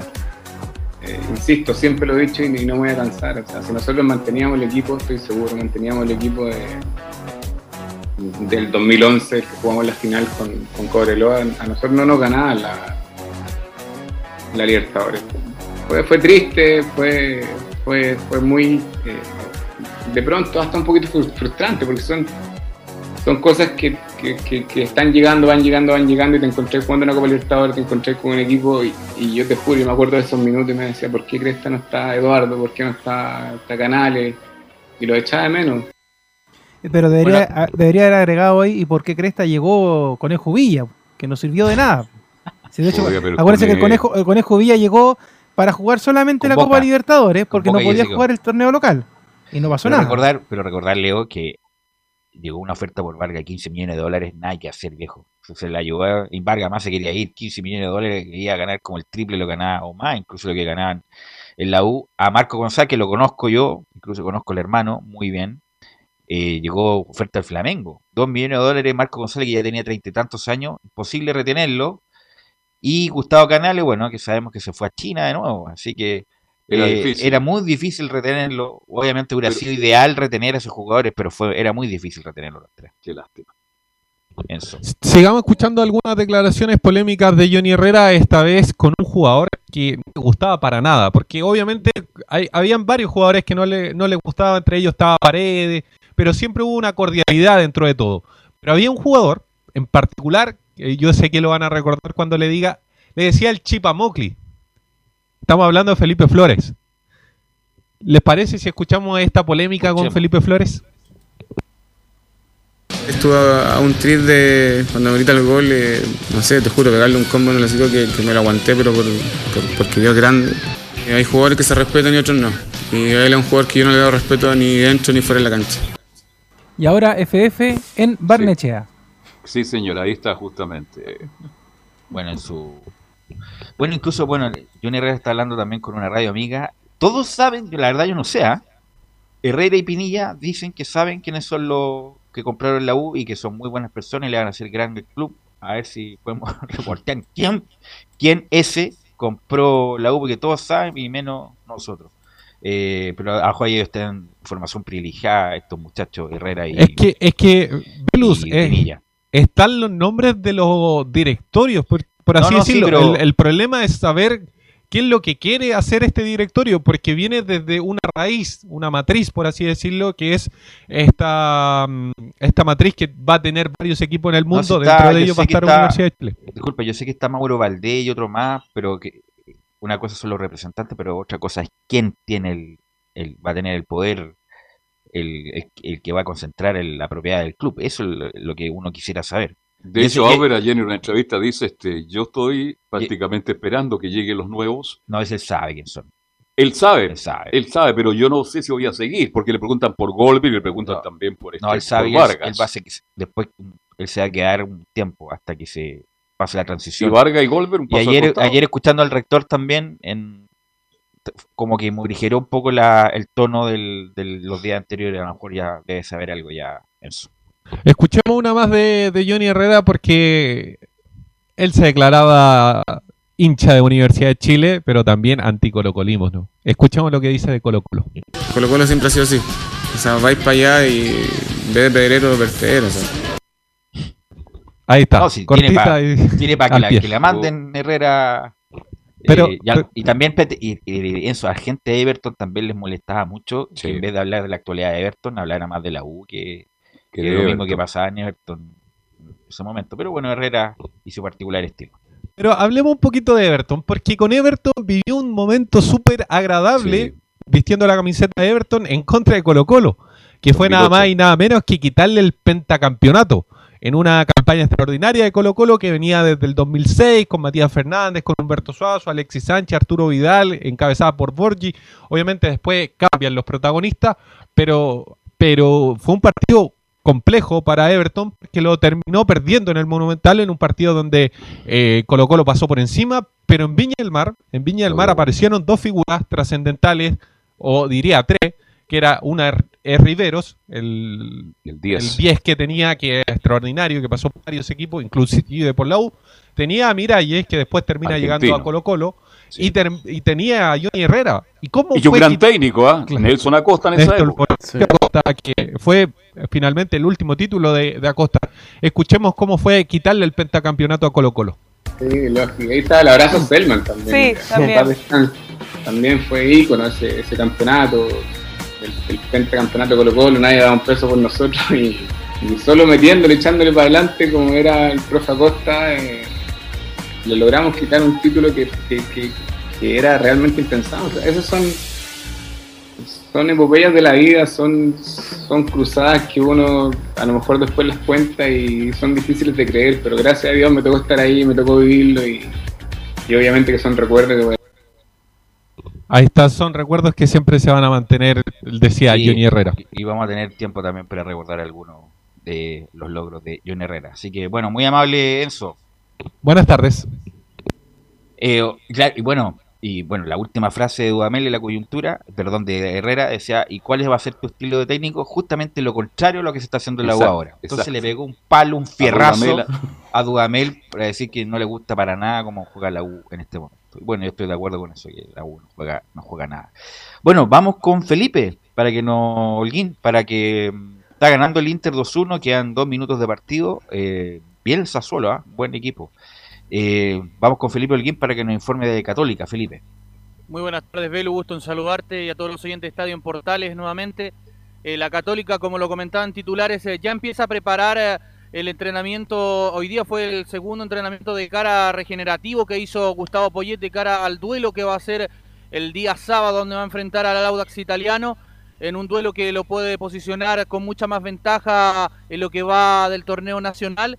También eh, están puestos los ojos en el día viernes porque es crucial para la Católica donde se va a hacer el sorteo de la Copa eh, Conmebol Libertadores eh, y va a ser eh, por supuesto en Luque en Paraguay, va a ser a eso de las 12 del eh, día hora chilena y por supuesto también tendremos eh, eh, declaraciones de el Catuto Rebolledo quien habla también al respecto y dice tratamos de sacar el máximo de puntos posible. Eh, no, o sea, nosotros tratamos, tratamos siempre sacar todos los puntos posibles.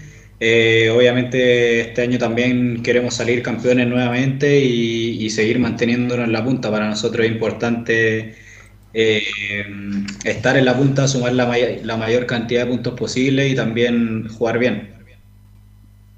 Ahí estaban las declaraciones de el Catuto Rebolledo y también la otra noticia que eh, le va a encantar a los ah, hinchas de, la Universidad Católica es que se realizó al final el examen y le salió muy bien al corazón eh, esta resonancia que se hizo el jugador Edson Puch y podría volver a entrenar el día lunes eh, ya que superó el tema del COVID-19 y el otro eh, que se le van que son las altas que va a tener la Católica para enfrentar al Audax el día sábado en el estadio del Teniente de Rancagua es uno es Clemente Montes que se recuperó de un desgarro en el aductor, el otro es Juan Fuentes que se recuperó de un desgarro también en el aductor y el tercero es eh, José Pedro Fuensalida que se recuperó de un 15 de tobillo, así que la Católica ya empieza a recuperar los jugadores que eh, podrían servirle como cambio en el segundo tiempo, pero no creo que arriesguen a salida para ponerlo en el primer tiempo ante el Audax. Y sobre todo importante pensando en lo que se viene para la Copa Libertadores también, ya tú lo adelantabas Felipe, lo del, sorteo hay que ver, porque siempre la Católica dice que, que quiere ir por algo, en- que quiere pasar por lo menos de fase, pero los últimos sorteos le han tocado con gremio las últimas Copas Libertadores, con un equipo argentino, quizá ahora también va a ser algo, algo similar también. Claro, de hecho está en el bolillero 2, eh, como lo decía ayer, eh, está junto a Defensa y Justicia, el Inter de Porto Alegre, Atlético Mineiro de, de y Eduardo Vargas, el Independiente Santa Fe, eh, también colombiano, el Racing Club de Avellaneda Argentino, Liga Deportiva Universitaria de Quito y también el Barcelona de Guayaquil. Esos serían los que están en el, en el bolillero que está la Católica y, podrían tener bastantes sorpresas, todo depende de lo que se dicte el día viernes. Sí, pues el viernes el gran. el- bueno, para estar en la Copa Libertadores hay que ganarle a cualquiera, dicen este. Hay que tener suerte también en el sorteo. No la ha tenido la Católica, pero bueno, hay tantos buenos equipos que es difícil para todos. Claro, y ya para cerrar el, el informe del día de hoy, muchachos, vamos a escuchar la segunda declaración donde Raimundo El Catut Rebolledo, quien habla, ¿por qué no pelear por el tetracampeonato? Sí, obviamente nosotros todos los partidos salimos a ganarlo, o sea, nunca vamos a salir ni a empatar ni, a tratar de perder, lógicamente, pero eh, y este fin de semana no, no va a ser la excepción, vamos a ir a buscar los tres puntos, da lo mismo si estamos de visita, de local, nosotros vamos a tratar de proponer nuestro juego y, y obviamente el llevarnos la mayor cantidad de puntos es consecuencia, eh, da como consecuencia mantenernos en el liderato y por qué no pelear un tetracampeonato, también es uno de los objetivos que, que nos hemos propuesto. Así que ese es el informe del día de hoy, muchachos de la Universidad Católica. Ya mañana les iré eh, diciendo más o menos cómo será la formación posible que podrá enfrentar al cuadro de Audax italiano el día sábado en el Estadio del Teniente de Rancagua. Así es, gracias eh, Felipe. Muy buenas Eh, Y vamos a la pausa, Leo, o seguimos. Usted me indica. Eh, vamos a la pausa, sí, alcanzamos. No, Vamos a la démosle, démosle nomás de corrido, sí. Ah, ya, vamos de corrido. Entonces vamos con el, el- el que corre, corre, el que corre más, que es Nicolás Gatica y el informe de Colo Colo, El Nicolás. rápido Gatica. Sí, porque justamente para empezar a hacer el enlace ahí con, con Johnny Herrera, justamente recordaba en Son Muñoz los títulos que le ganó por la U en la Copa Chile y también el, el Everton en el pentacampeonato, pero claro, hay una frase que Johnny Herrera dijo que, bueno, seguramente a lo mejor Enzo la revisará mañana o por ahí, que, habló sobre qué jugador le hubiera tenido, le hubiera gustado tener de compañero y no en contra. Y sorprendió, dijo que le hubiera gustado tener a Esteban Paredes a su favor.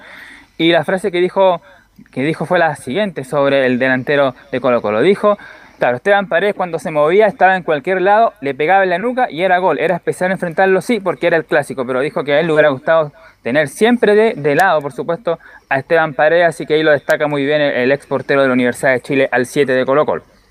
Bueno, Paredes estuvo cerca de llegar a la U cuando estaba en la U de Conce. Cuando estuvo en la U de Conce estuvo cerca Paredes de, llegar a la U. Pero por esas cosas de la vida no llegó, llegó a Colo Colo, Nicolás.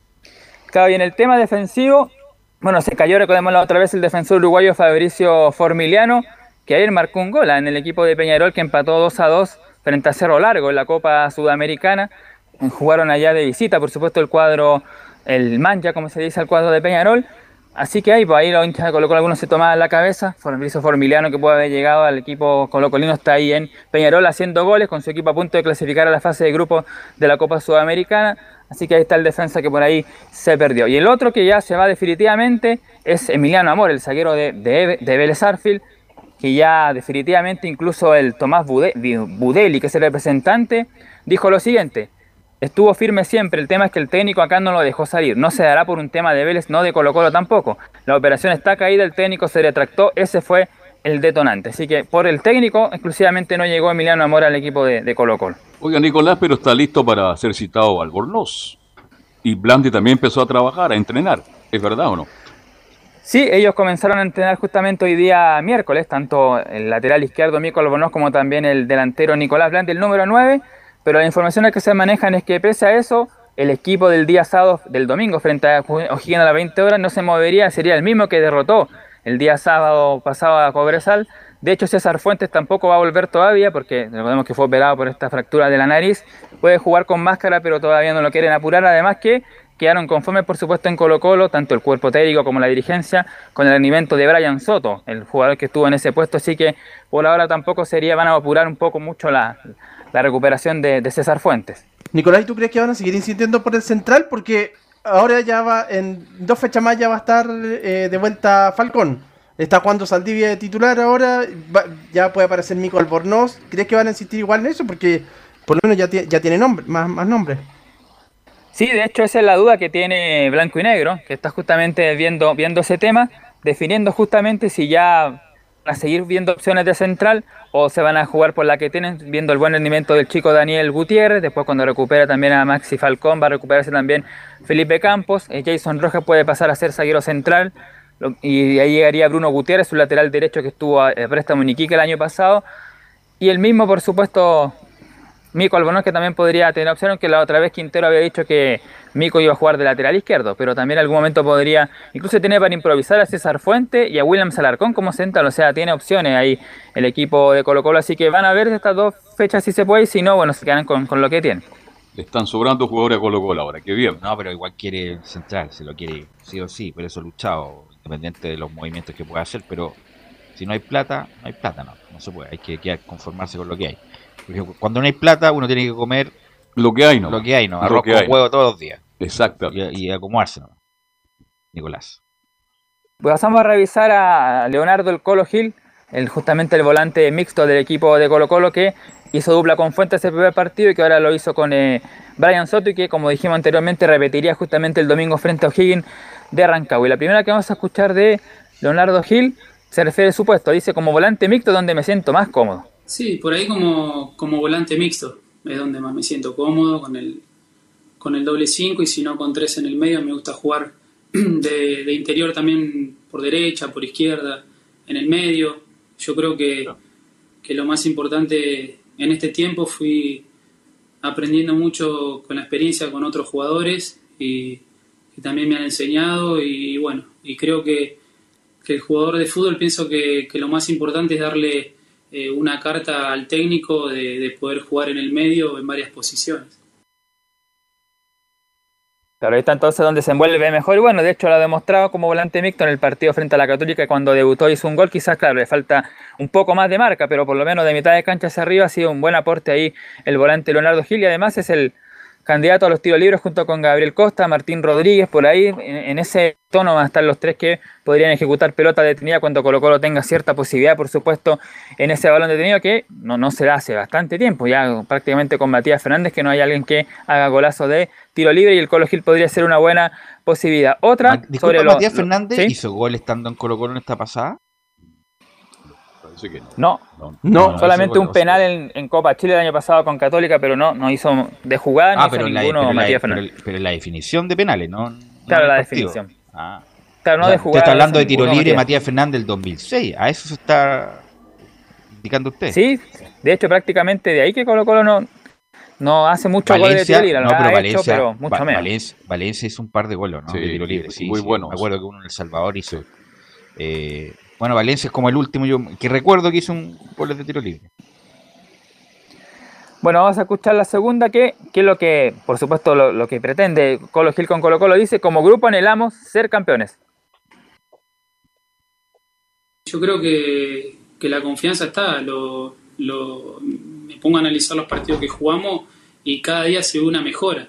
Entonces, eh, va- yo creo que vamos en busca de eso, en busca de, de- de poder mejorar y, y como te digo, yo percibo que, que la energía es positiva ya de cuando vamos a entrenar la mañana, cuando estamos cuando estamos por hacer la, entrada en calor o los trabajos con el profe, todo el mundo predispuesto, tratando de, de mejorar y el clima es, es lindo porque hoy Colo Colo tiene una nueva oportunidad, una nueva oportunidad de poder eh, pelear cosas importantes. Nosotros creo como, como equipo y como grupo eh, sí anhelamos eh, ser campeones, eh, el sueño, pero para construir eso tenemos que ir eh, con metas cortas, nos pusimos metas cortas de ir partido a partido. Claro, ahí decía muy bien el Leonardo Gil, partido a partido, por supuesto, ya han tenido por lo menos un empate, un triunfo frente a Cobresal y La Calera y ahora tienen esta chance día domingo a las 20 horas para enfrentar a O'Higgins de. La última que vas a escuchar de Leonardo Gil es lo que tiene que ver con la selección chilena, porque también eh, fue clave su estos deseos para llegar también a Colo Colo y justamente dice, La Roja es uno de los deseos que me empujó a venir a Colo Colo. Es uno de los deseos también que me, que me, que me empujó poder, poder venir a, a Colo Colo. Eh, la verdad que dije, un club, un club grande con la historia que tiene, uno haciendo bien las cosas eh, puede llegar a tener esa oportunidad. Pero siempre dije que no solamente depende de mí, yo dije que, que acá el compañero en este rol es fundamental, para que yo pueda lograr algún objetivo, el que tengo al lado es importantísimo. Entonces voy a tratar día a día de poder sacarle lo mejor al que está al lado, eh, confiar de que, de que tengo a los mejores compañeros y que bueno, y que ellos mismos me van a ayudar a, a poder eh, eh, tener esta oportunidad. ¿Cuánto tiempo que suena Gil en la selección chilena? Hace rato, desde Hace la época de tiempo. Paoli. Desde Ah. la época de San Paoli, Ah. no. San Paoli, San lo- Paoli, de ahí para adelante. Claro, de ahí para adelante, pero no, no, no cumplía el asunto de la nacionalización. Eh, y ahora, si bueno, si anda bien en Colo Colo puede tener chance, pero en esa... Está lleno de volantes la en, ese, en lado ahí está lleno de volantes. Está Y todos de gran calidad. Pulgar, Vidal, Arangui, los titulares. Después está Tomar Arcón, Saavedra, el mismo Galdame. eh, no, hay muchos. hay- ya le nombré seis y hacía la rápida, ¿no? Incluso Baeza, que estuvo en algún momento también en la selección Baeza. chilena. Sí. Eh, no, sí, tiene, tiene varios. Varios, el mismo Camilo Moya podría ser. Eh, se- obviamente, obviamente si se despierta la larga cesta, pero, pero es una opción también. Es opción Nicolás. porque buen jugador. Claro, bueno, el Tuco Hernández ahí tienen otro nombre, aunque hace tiempo que ya no, no, no está, de hecho ha tenido lesiones importantes y que está un poquito más abajo que lo demás. Así que, bueno, eso en resumen entonces de, de Colo Colo con lo de Leonardo Gil, también lo de la defensa que hay que esperar, seguramente se va a quedar con lo que tiene y bueno, preparar este partido el día domingo frente a O'Higgins, que como dijimos, así a la primera jugaría el mismo equipo que derrotó a Cobresal el día sábado en El Salvador.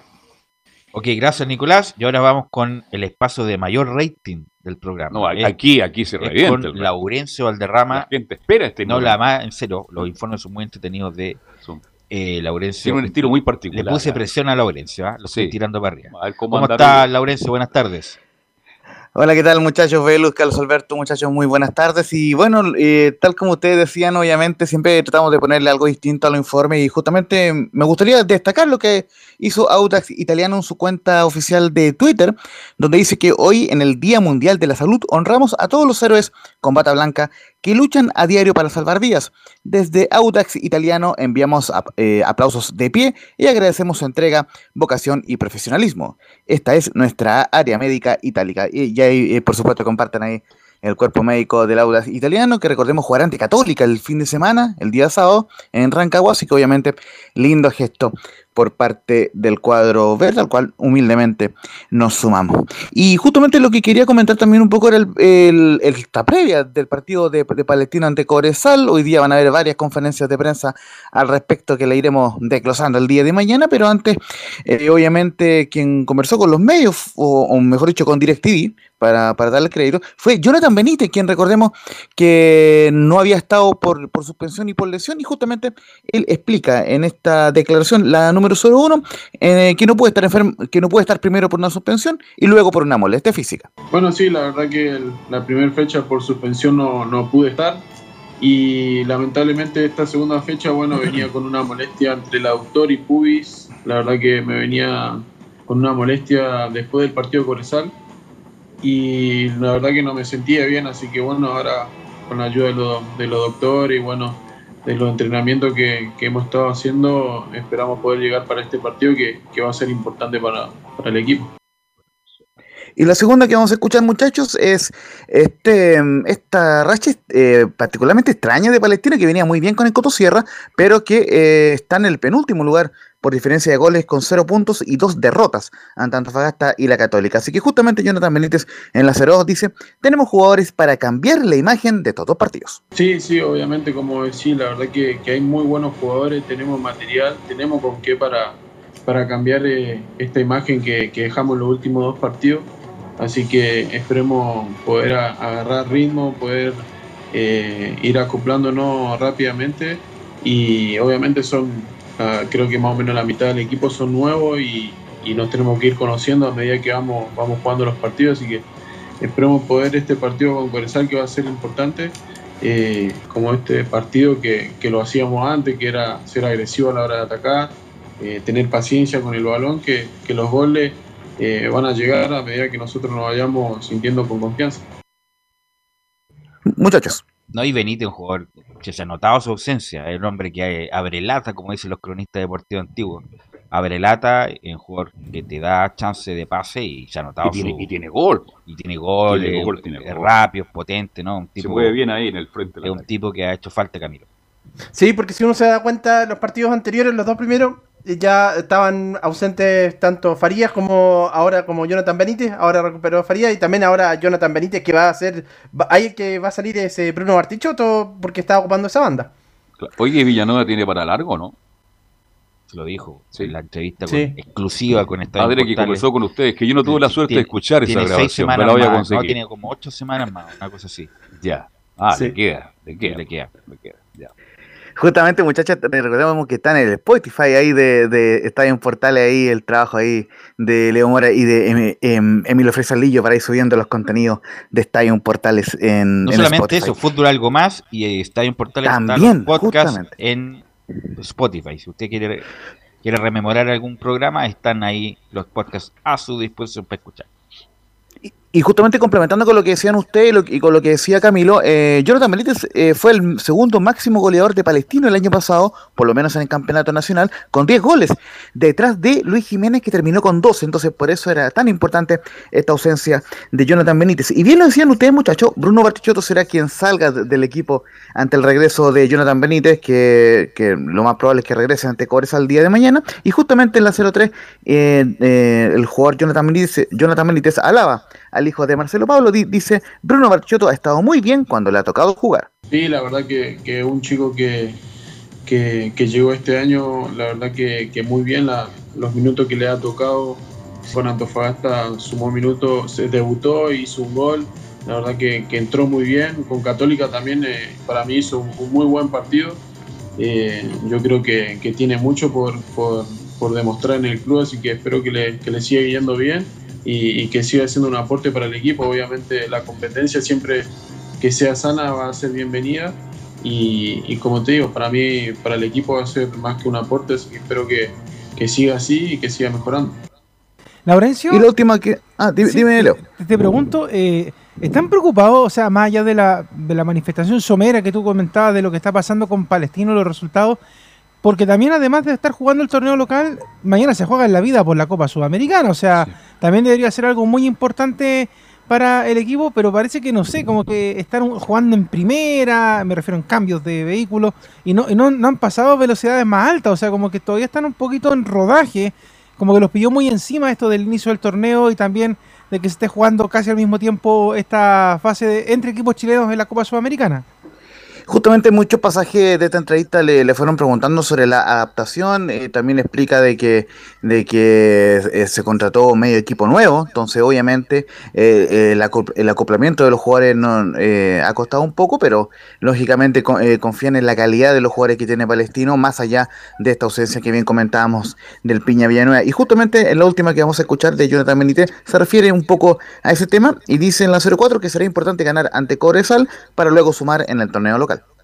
Sí, la verdad que sí, como decís, son, dos partidos. Primero, obviamente, está Cobresal, pero, pero va a ser importante ganar este partido con Cobresal para, para, para, lo anímico y, para poder empezar a, sumar también en el torneo, que, que ya son dos partidos importantes que se nos escapó, pero bueno, eh, el campeonato es largo, eh, tenemos con qué para dar vuelta a esto, así que esperemos poder sumar este partido con Cobresal y obviamente eh, ganando este partido en lo anímico va a ayudar mucho para, para poder arrancar bien en el torneo también. La vuelta de Benítez va a ayudar mucho. ¿Y cuándo está para volver Soto, Laurencio Valderrama?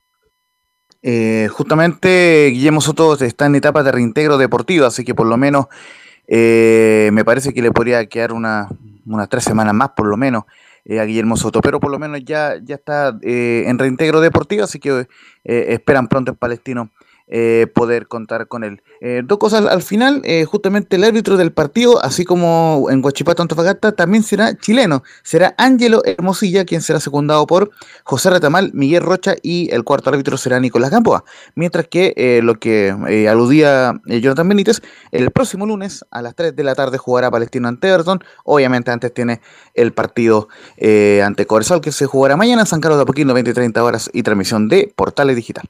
Ok, Laurencio, muy amable como siempre. Buena tarde, un abrazo. ¿Algo más, Leo, para terminar, Camilo? No, nada Sí. más. No. Yo por lo menos. Sí, Camilo. La Liga, de la Liga de Campeones de Europa, Ah, que bueno, está, lejos de nosotros, pero, pero bueno partido el Bayern con el PSG y bueno, lo, lo que fue la victoria del Real Madrid contra... Exactamente. Bueno, el Hoy ganó el Inter, ganó, acaba de ganar. Eso el solo Inter. lo dijimos, sí, lo dijimos. Y Con el- una buena actuación de Alexis. Siempre entra a los últimos 20, 15 minutos. Sí, pero está actor de reparto, lamentablemente. Es Bueno. Lukaku y Martínez los titulares. Muchas gracias, Lo- muchachos. gra- Lo, lo Gracias. del Borussia ayer me sorprendió de, de pasadita, lo digo nomás, pues. Ya. El equipo Ese de Haaland que, que haya perdido, pues. Pues perdió con el City en todo caso. Eh, gracias, Sí. Leo, por la puesta en el aire. Muy amable como siempre. Y nos encontramos mañana en otra edición de Estadio en Portales.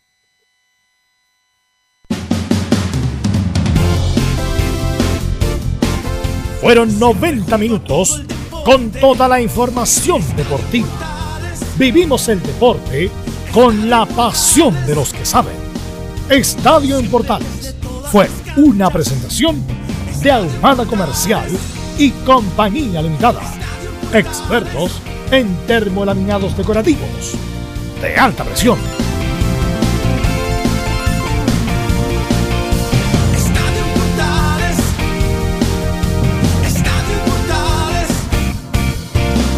Radio